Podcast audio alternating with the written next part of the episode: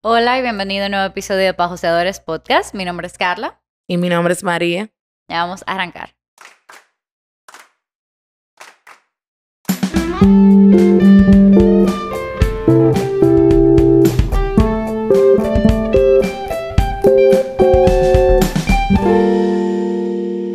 Ok, hola y bienvenidos nuevamente a un nuevo episodio de Pajoseadores Podcast. El día de hoy, como pueden ver por el título, tenemos a una invitada muy especial que nos va a contar un poco sobre cómo podemos hacer nuestro, cómo podemos iniciar en el mundo profesional antes de tener algo que hacer, antes de haber hecho algo. Sí, este episodio va enfocado para las personas, los estudiantes que tal vez están ya a punto de graduarse o estudiantes que tienen la facilidad que junto con estudiar pueden comenzar a, adentrarse a lo que es la vida laboral, eh, pero no tienen una experiencia en sí dentro de, del área que quieren aplicar.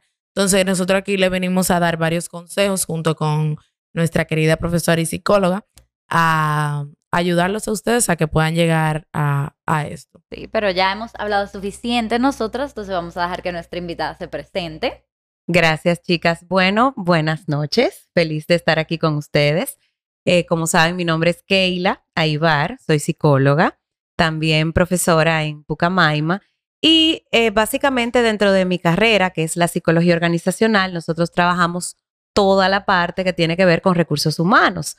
El día de hoy, bueno, pues vamos a tratar un tema súper interesante que es sobre la inserción laboral y gracias a este programa, pues van a poder disfrutar de algunos tips, de algunos consejos para que puedan hacer una inserción laboral adecuada y sobre todo que sepan cuánto vale usted en el mercado. Porque muchas veces em, nos graduamos o estamos en un trabajo y queremos cambiar a otro y no sabemos cómo podemos iniciar nuevamente esa inserción laboral. Así que de mi parte, yo más que feliz y gracias por la invitación. Hace unas semanas, curiosamente, estábamos grabando un episodio que era sobre qué cosas no nos enseñaron en la universidad. Y muchas personas respondieron como que cómo yo puedo eh, tener mi primer trabajo. O sea, si yo no he hecho nada y todo el mundo me pide experiencia, o sea, ¿qué es lo que yo puedo hacer? Sí, un poquito de eso mismo, como te había dicho, de incluso como darte tu valor ya cuando tú empieces, que uno está como más o menos en el aire. Claro, como yo sé cuánto yo puedo pedir, qué me conviene.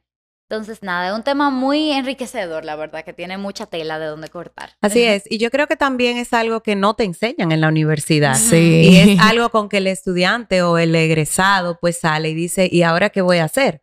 Cómo me voy a dirigir a un trabajo, a una empresa, o en todo caso hasta emprender. Entonces, parte de nosotros poder eh, tener este contenido de valor es que ustedes tengan las herramientas necesarias para que puedan salir ahí a esa gran burbuja, como digo yo, que no es fácil cuando nos vemos sin ningún tipo de consejo. 100%. Pero ya adentrándonos un poquito al, al tema, vamos, vamos a comenzar con puntos fuertes. ¿Qué busca, qué buscan los empleadores cuando tú, cuando están buscando a alguien para contratar? O sea, ¿qué específicamente ellos están buscando? Muy bien. Depende mucho de la posición. Eso es lo primero. Ahora bien, yo creo que también la pandemia ha revolucionado todo.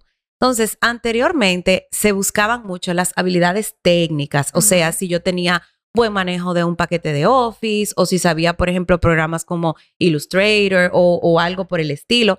Pero ahora los reclutadores se enfocan mucho en las competencias profesionales. O sea, qué capacidad de análisis crítico tiene esa persona, qué modalidad de contacto tú puedes tener con el otro, qué nivel de inteligencia emocional tú vas a tener para sobrellevar situaciones en el trabajo y sobre todo lo que es la creatividad y la planificación. Entonces, yo creo que las competencias profesionales es un punto fuerte que nosotros tenemos que preocuparnos dentro de lo que es nuestra propia reflexión en relación a nosotros hacer un currículum o en todo caso una hoja de vida. O sea que para mí las competencias profesionales son ahora mismo lo que tenemos que tener más en cuenta. Claro. Sí, y yo me he dado cuenta incluso con eso que, usted está eh, diciendo, que a veces, em, o sea, por experiencia que yo he escuchado de gente, buscan gente, buscan como empleados con ciertas características que van lejos del conocimiento de, técnico, como así como usted dice, sino que buscan a alguien que tenga buena actitud, que sea responsable, que sea eh, carismático, etc. O sea, obviamente dependiendo del, del dependiendo puesto de del requerimiento, del de la de posición, trabajo. claro. Pero incluso yo he visto gente que, empresas que le dan empleo a una persona y que lo ponen a enseñar cosas técnicas, pero ya sabiendo que con estas competencias que usted mencionó, ya las tiene. Sí, Sí. O sea, que le pagan para que aprendan las cosas técnicas. Sí, a así es. mí una de las cosas, yo me acuerdo cuando yo iba a empezar a trabajar, yo comencé a trabajar a los 16 años porque yo daba clases de inglés y me encantaba, pero eso era más sí, un hobby. claro. Pero ya cuando yo iba a empezar, dije, mi primer trabajo de gente grande, como quien dice así, yo me acuerdo que una de las lecciones más importantes que mi papá me dijo fue, tú puedes aprender a hacer cualquier cosa en esta vida. Y más ahora que hay videos de YouTube, que hay cursos en, en diferentes plataformas, que si doméstica, que si creana, pero tus valores como persona, o sea, tu responsabilidad y tu calidad de trabajo, eso no te lo quita nadie. Mm, Así es. O sea, y eso nadie te lo puede enseñar. Así es. Y yo creo que es algo que eh, en este momento los reclutadores y las empresas buscan mucho. Eh, nosotros apostamos por ese talento que está ahí, no solamente la, la capacidad técnica, sino ese talento, esa responsabilidad, eh, ese análisis crítico de, de poder tener una situación laboral en las manos y qué solución yo le puedo buscar desde los valores. Entonces yo creo que, que eso es algo importante y que muchas veces em, los egresados o quien está en el, buscando un trabajo se les suele olvidar Sí. y se, Sí. y se va más por la parte técnica sin, sin- y descuidando la parte de las competencias profesionales. Entonces, yo siempre le digo a los muchachos, identifiquen en recursos humanos, nosotros tenemos 21 competencias profesionales y de hecho la podemos compartir después para que ustedes así la puedan compartir con sus seguidores. Y, y, o sea, ¿qué soy yo? Yo soy una persona que tengo modalidad de contacto, yo soy una persona organizada, yo soy una persona con creatividad, con innovación. Entonces, eso es algo muy reflexivo de uno y que debemos hacerlo constantemente porque podemos cambiar de competencia de un momento a otro también. Total. Muy bien, muy importante eso. Incluso yo creo que hasta en las posiciones, obviamente, eh, de la que usted estaba diciendo de comunicación, como, eh, como de la habilidad para poder comunicar. Sí, la modalidad de contacto. Ajá, por ejemplo, para el servicio al cliente, eso es Eso cruz. es uno A. Eso es crucial, sí, eso es crucial. O sea, como que tú tal vez puedas enseñarle, tal vez, qué sé yo, usar un sistema de facturación o un sistema eh, X, pero esas habilidades son cosas que es muy difícil enseñarlo porque Sí. ah, Eso viene con uno. eso viene Porque con es parte uno. del ser. Ujú, Claro. 100%. Ujú. Ya que mencionamos la parte de currículum y de las, esas habilidades que debemos mostrar, ¿cuáles son esas cosas que no nos pueden faltar en un currículum? Sí. ¿Y, cómo, ¿Y cómo se ponen también? Sí. O sea, ¿cómo yo lo puedo demostrar? Bueno, eh, ahora mismo el currículum está siendo sustituido por tu marca personal. Sí. Hablamos mucho de la marca personal, quién soy yo, qué yo puedo aportar en el mercado, cómo me puedo destacar. Pero si vamos al currículum en sí, o sea, lo escrito, yo siempre digo, el papel aguanta todo. Ahora, tenemos que ser coherentes con lo que decimos y también con lo que hacemos y sobre todo con lo que escribimos. ¿Qué no puede faltar en un currículum? Lo primero que no puede faltar es tu perfil profesional. Anteriormente se hablaba de un objetivo, o sea, ¿qué objetivo tú tenías para ese trabajo el cual tú estabas aplicando? Ahora no, gracias a nosotros construir un perfil profesional, nosotros estamos construyendo una marca de nosotros mismos. Entonces, ¿quién soy yo? Bueno, yo soy licenciada en psicología organizacional con 15 años de experiencia, tengo estas, eh, estas competencias profesionales, mi objetivo es tal y tal y tal. Entonces, yo siempre le digo a las personas cuando me, me llaman para solicitarme el servicio, yo siempre les, doy- les digo la pregunta, ¿quién eres tú? O sea, y eso es lo más difícil que tú tienes que eh, reflexionar para colgar en el currículum. El perfil profesional no puede faltar, al igual que las competencias profesionales que hablamos anteriormente y también las habilidades técnicas. Si tienes experiencia, obviamente, tú tienes que colocar donde tú tuviste tu experiencia profesional, el tiempo y lo que hiciste. También la formación académica, por supuesto. En el caso, por ejemplo, ya de ustedes, bueno, desde bachiller, porque hay diferentes tipos de bachilleres. Eh, pero ya primaria, obviamente, no podemos, No. no, podemos Claro. hacerlo. Y sobre todo yo tampoco. Entonces, eh, si el tiempo, los honores no se colocan, a menos que sea para beca, ¿Qué? si ya Los realmente honores no no, co- no estamos tomando en cuenta eso en cuanto a ¿Cómo la, en cuanto a lo que es el reclutador. Sí, porque muchas veces eh, nos preocupamos mucho por un índice, por ejemplo, académico. Claro, eso es muy valioso, pero eh, ya, por ejemplo, cuando estamos reclutando una persona, eh, vemos más cómo esa persona reacciona ante preguntas por competencias, más que un índice. Entonces, todo tenemos, pre- todo tenemos la oportunidad de poder tener una entrevista.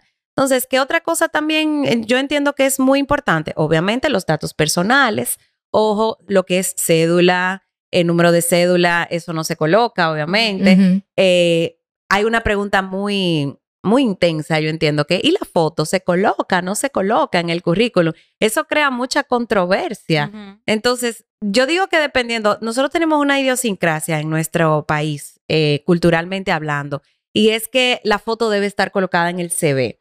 Ahora bien, hay empresas que realmente no la solicitan. Entonces, eso es parte de, de lo que tú quieres buscar. Yo quiero una empresa que me valore a mí más que por una foto, por mis competencias. Eso es algo también que, que pesa mucho a la hora de y- buscar. Yo pensaba que era más por el asunto de que cuando tú pon- le pones cara a algo, se siente tan, un poquito más empático. Como más cercano. Exacto. Sí, pero ahí ve, entonces ahí es algo muy controversial, María. ¿Por qué? Porque realmente ahí nos damos cuenta de si hay diversidad o no hay Sí, es una- diversidad. Es, una línea bastante delgada. Sí, sí, y también nos damos cuenta si hay inclusión o no. Sí. Entonces yo entiendo que más que una foto, me describan un buen perfil. Yo me enamoro de un perfil profesional.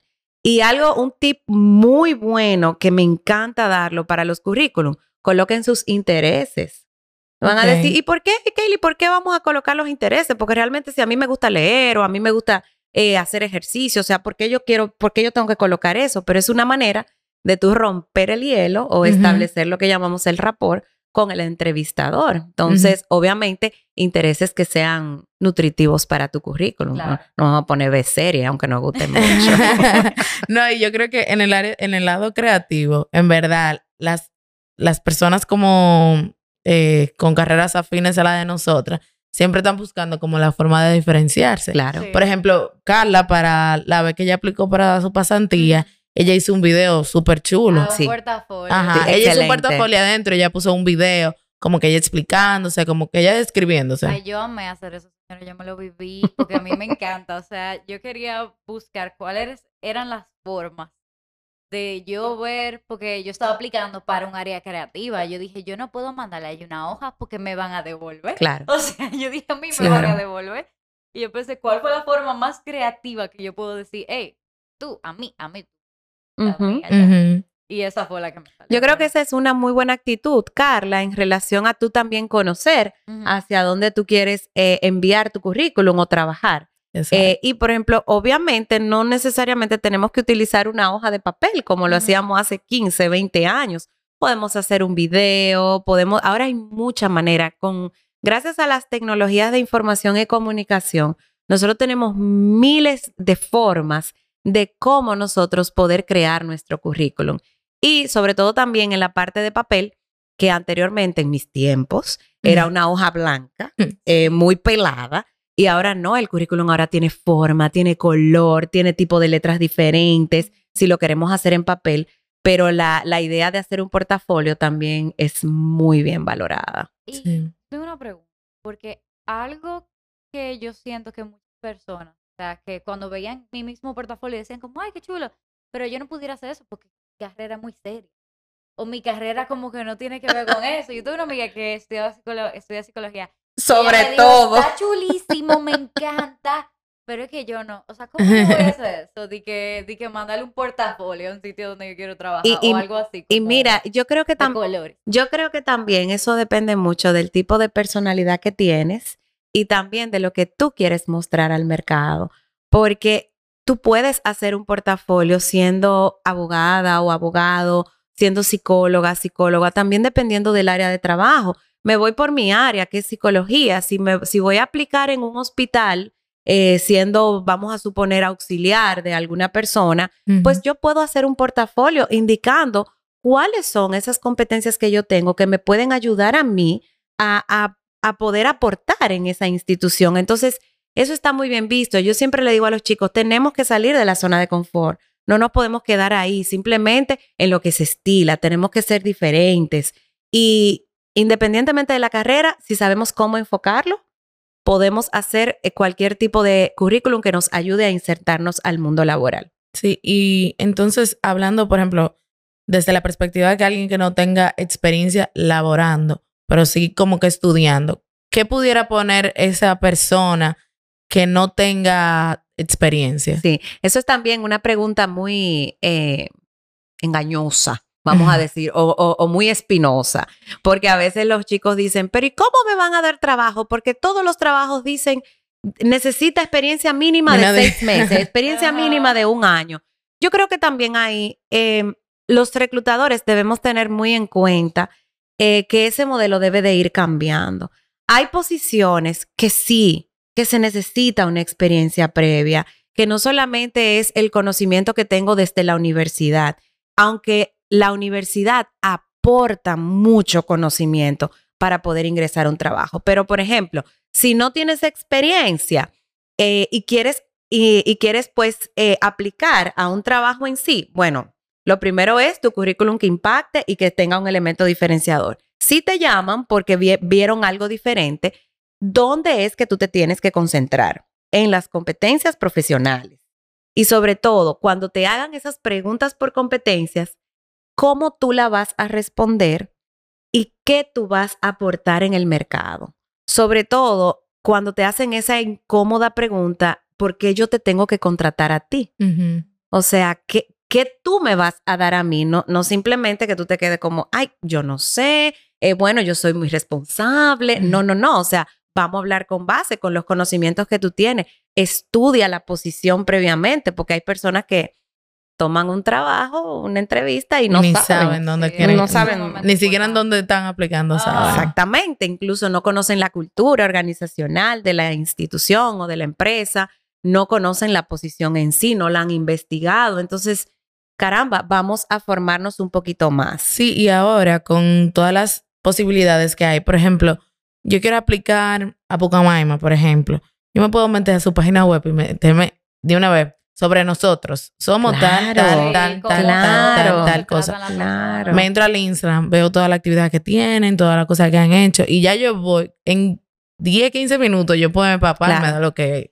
Gracias a las redes sociales, las empresas pues tienen, nosotros anteriormente no sabíamos mucho de una empresa. Ahora mismo a, nivel de un clic, nosotros tenemos, o sea, la empresa y, y, qué quiere en el mercado y hacia dónde quiere ir. Entonces, ¿Es bueno para ti o no es bueno para ti? Eso es algo que también uno tiene que reflexionar, porque a veces uno sale de, la universidad. Yo quiero trabajar en cualquier sitio, a mí no me importa, pero realmente va conmigo, va con, con mi manera, con la cultura, con lo que yo quiero aportar. Eso también tenemos que reflexionar. Y yo siento que podemos encontrar experiencia, tal vez no laboral, pero en esas mismas competencias dentro de nuestra misma educación o de nuestra misma universidad. Por ejemplo, si tal vez tú eres una persona que está en la asociación de su carrera, tú tal vez tú digas, ay, pero ¿cómo yo voy a aplicar para ser un, director de proyecto o un asistente de proyecto si yo nunca he sido un asistente de proyecto? Pero tú puedes decir, ah, pero, pero yo estaba en la asociación de mi carrera. Claro. Y no fue que yo participé en el congreso, fue que yo colaboré desde la ideación hasta el a la ejecución. Enfocando en el departamento de Exacto, en el impacto que tuvo eso, en, en, un congreso que tuvo un impacto. Claro. Y, y asistieron 100 personas o 600 personas. Claro. tú estás demostrando un manejo de personas. Eso es una experiencia claro. que muchas veces no se ve dentro de un currículum, pero tú la tienes ahí. Entonces, por ejemplo, lo que hacemos en la universidad, pertenecer a asociaciones o participar en proyectos dentro de nuestra misma carrera o dentro de, dentro de una misma asignatura. Eso te da a ti incluso el aval de tú decir, bueno, o sea, a nivel educacional, yo tengo mis competencias, pero también contribuí con esto, con esto, con esto. Y, y es algo que muchas veces no lo vemos porque vemos, como digo yo, el panorama general. No, no nos vamos hacia adentro y hacia realmente lo que yo hice. Y otra cosa muy importante es cómo te ven tus profesores. Eso es algo eh, imprescindible a la hora de buscar un currículum, eh, pe- perdón, a la hora de buscar una entrevista. Disclaimer, no estamos no estamos apoyando, eh, ¿cómo se llama esto? Tumba polvo. No, ni nada para nada, para No. nada, para nada. Queremos cosas orgánicas aquí. Exacto, totalmente. Que tu trabajo hable por ti. Totalmente. Y, pero, por ejemplo, tus profesores son tus primeras referencias. Sí. Eh, porque a quienes llaman, o sea, llaman directamente a la escuela, llaman directamente a un profesor. Mira, tú que estás dando clases, yo tengo esta muchachita que se llama Carla, ¿cómo fue ella? sí. Entonces ahí tú dices, bueno, o tú dices, ay, no, mira, excelente. Entonces, yo creo que los docentes también, eh, y como tú te comportes, te ayuda mucho a abrirte puertas en el mundo y laboral. Esos mismos profesores son los que pueden referirte a trabajos que tal vez estén Así buscando. es, así Porque es. mi primer trabajo también de, de gente grande, como yo les digo, o sea, que tenía que ver con mi carrera, fue una profesora mía que me dijo, ay, mira, están buscando en tal sitio. Yo creo que tú tal vez fuera, fuera como chévere ahí. Y yo como, oh, pues yo lo voy a buscar. Claro. Y ahí fue que yo, y yo dije, ay, esta profe me, me refirió aquí y ya la conocían a ella y fue como, ay, pero qué chulo. Y de una vez. Empiezan las conexiones. Sí. El networking es muy importante. Sí, yo creo que la gente no le po- sobre todo los estudiantes, no le ven la importancia a esos tipos de conexiones que, uso, que uno hace en, el, en la universidad. Sí, así es. Porque no, com- no es como en el colegio que te dan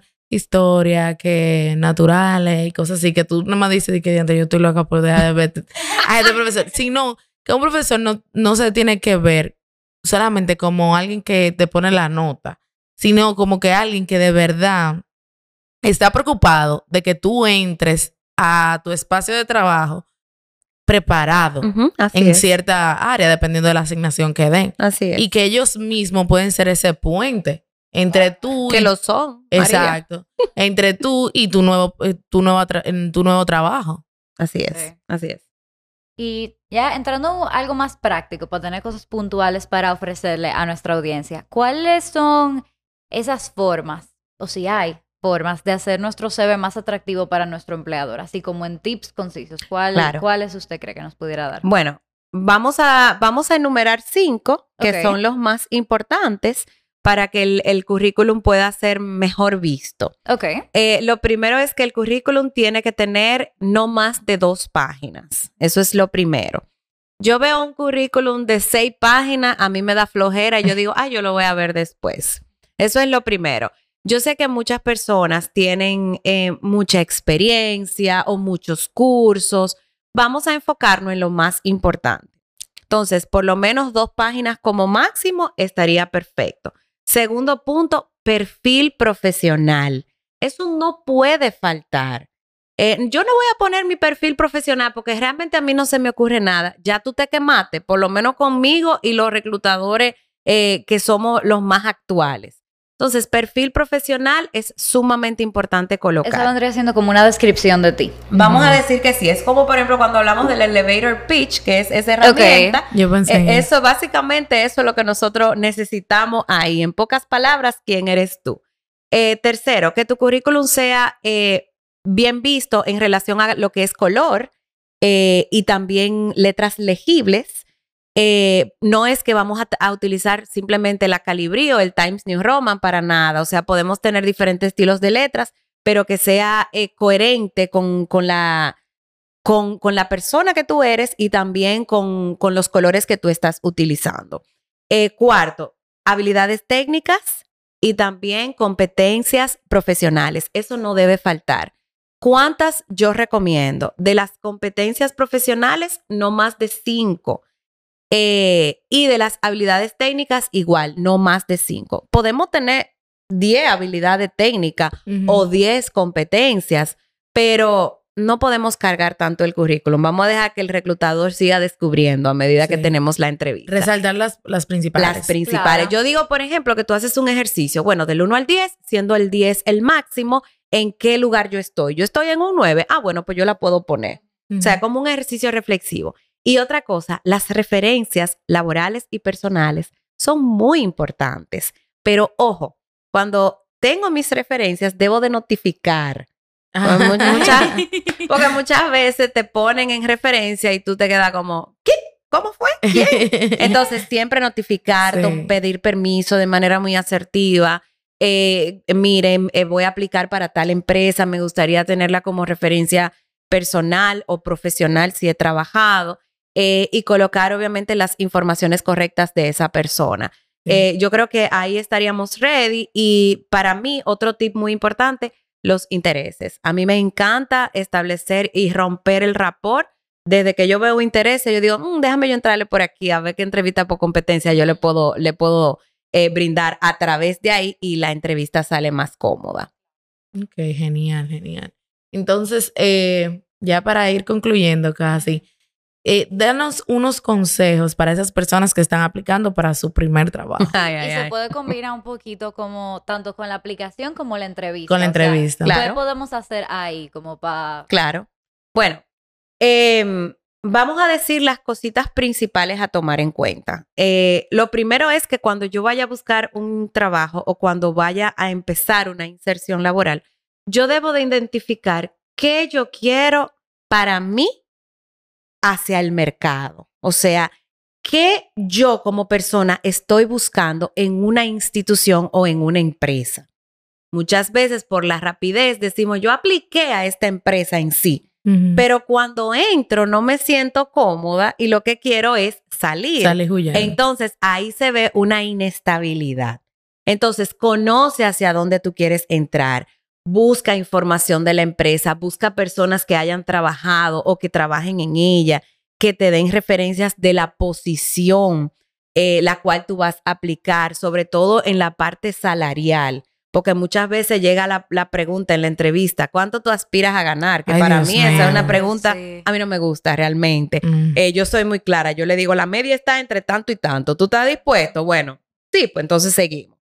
Entonces, también eh, identifica en cuánto anda la posición para ver si tú tienes tela para negociar. Pues tú puedes negociar en una entrevista.